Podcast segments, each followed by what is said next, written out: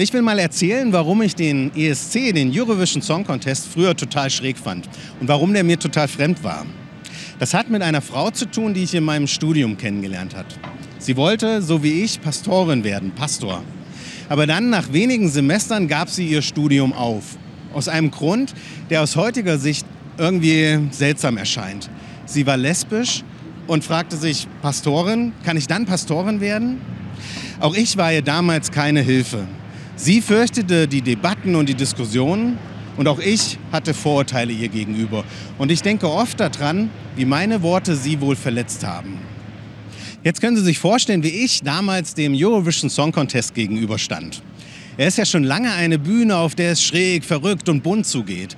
Und schon immer war es so, dass dort auch dafür geworben wurde, dass gleichgeschlechtlich Liebende nicht ausgegrenzt werden.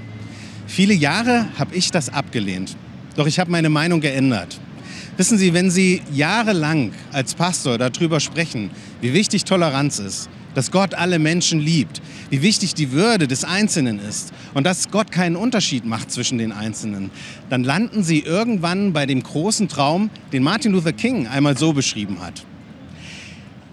Ich habe einen Traum, dass eines Tages die Söhne früherer Sklaven und die Söhne früherer Sklaventreiber zusammen auf den roten Hügeln von Georgia sitzen am Tisch der Bruderschaft. 60 Jahre sind diese Worte alt. 60 Jahre und ich habe das oft in meinem Leben gehört. Ich habe diesen Satz immer wieder gehört. Und ich habe mich oft gefragt, mit wem müsstest du eigentlich dich mal an den Tisch der Nächstenliebe setzen? Mit wem müsstest du dich zusammensetzen, weil seine Andersartigkeit dich herausfordert? Wem müsstest du begegnen? Und mit wem müsstest du dich einmal unterhalten? Irgendwann habe ich etwas verstanden von der Vielfalt, die Gott in seine Schöpfung hineingelegt hat. Hetero oder gleichgeschlechtlich, transident oder bi. Zum Glück waren die Menschen, die ich getroffen habe, tolerant mir gegenüber. Sie haben mir ihre Geschichten erzählt. Sie haben mir von ihren Verletzungen erzählt und wie sie weiter glauben, wie sie weiter gehofft haben, wie sie weitergegangen sind. Wir leben in unterschiedlichen Ländern. Wir glauben unterschiedliche Dinge. Wir sprechen unterschiedliche Sprachen. Wir lieben unterschiedlich. Aber die Musik verbindet uns.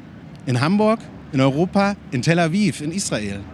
Und auch dort ist der Song Contest so wichtig, weil er in Israel stattfindet. Und auch hierhin gehört der große Traum Martin Luther Kings. Gemeinsam an einem Tisch sitzen.